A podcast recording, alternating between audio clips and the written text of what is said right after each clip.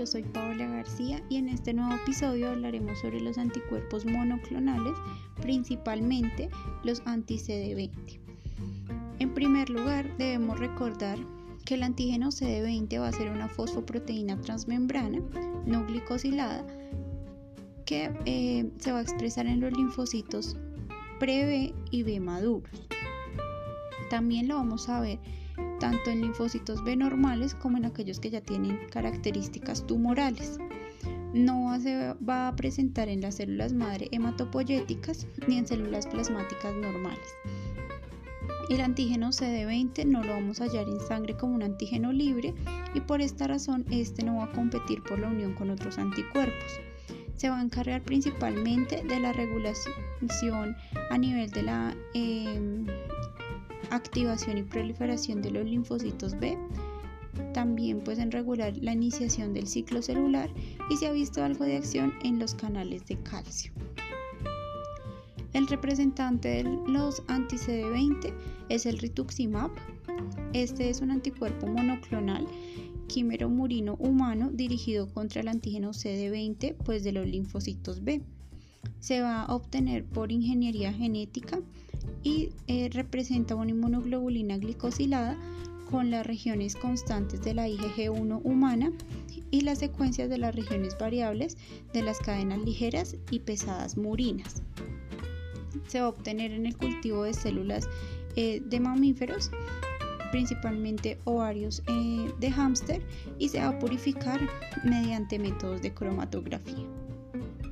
En cuanto a su mecanismo de acción, este eh, medicamento se va a unir al antígeno pues de la superficie de los linfocitos T. Como tal, el dominio FAB del rituximab se une al antígeno CD20 en la superficie de estos linfocitos, mientras que el, el dominio que hace parte del fragmento cristalizable lo que hace es reclutar efectores para que haya una respuesta inmune y lograr mediar la lisis de los linfocitos B.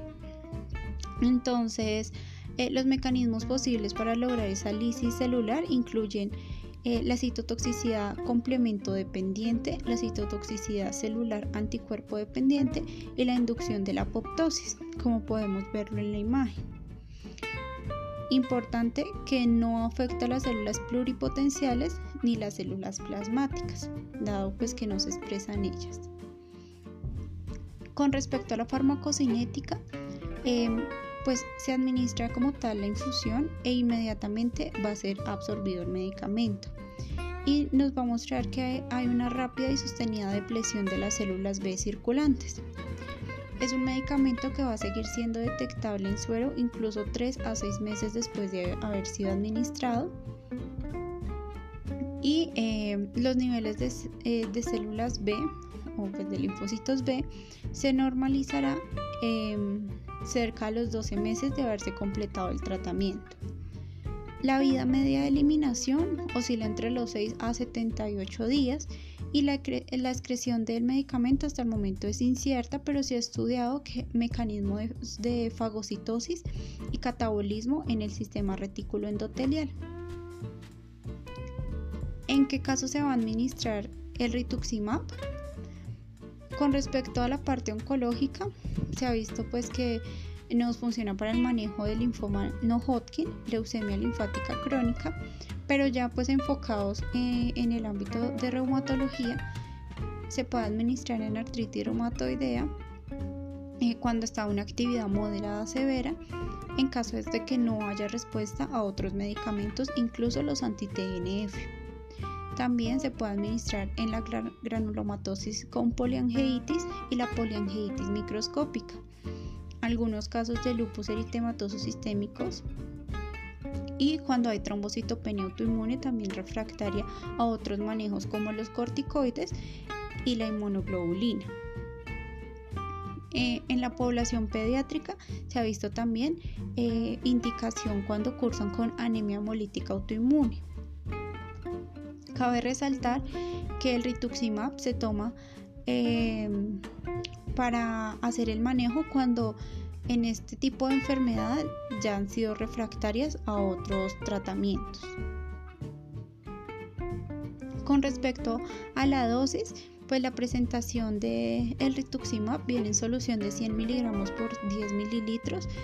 El cálculo de la dosis es 375 miligramos por mililitro de superficie corporal y viene eh, pues para administrar por medio intravenoso una vez a la semana durante cuatro semanas. La primera infusión, ¿cómo se va a administrar? Entonces, en este pues se debe iniciar a una velocidad de perfusión de 50 miligramos hora. Después de los primeros 30 minutos se puede incrementar otros 50 miligramos hora cada 30 minutos hasta un máximo de 40, eh, perdón, de 400 miligramos hora. En las siguientes perfusiones, lo que se puede es ya iniciar a una velocidad de 100 miligramos hora e ir aumentando de 100 miligramos hora en intervalos de 30 minutos hasta un máximo de 400 miligramos hora. ¿En qué pacientes estará contraindicado? Aquellos en los que se haya documentado hipersensibilidad, eh, pacientes con infecciones activas con procesos de sepsis, fallas cardíacas eh, con hija 3 o 4. Y con respecto a la gestación, pues es categoría C y no está indicado en pacientes que estén lactando. Reacciones adversas hay pues múltiples, principalmente las relacionadas con el momento de la perfusión. Entonces en esta pues pueden haber eh, manifestaciones como fatiga, escalofrío, rash o ya más severas como el angioedema, el broncoespasmo. Incluso pueden llegar a presentar fiebre también. A nivel hematológico se ha documentado la presencia de trombocitopenia y neutropenia, pero pues en muy pocos casos. A nivel cardiovascular puede presentarse hipotensión o hipertensión y procesos de arritmias. Con respecto ya a la parte digestiva, los pacientes pueden tener eh, síntomas gastrointestinales como diarrea, vómito, eh, anorexia o ya dispepsia. Eh, pueden llegar a presentar infecciones oportunistas entre un 5 a 10% de los pacientes y a nivel respiratorio puede haber tos, sinusitis, bronquitis y predisposición a otras enfermedades respiratorias. Y esto era todo lo que tenía para comentarles en, en el día de hoy. Muchas gracias, los invito a que se suscriban.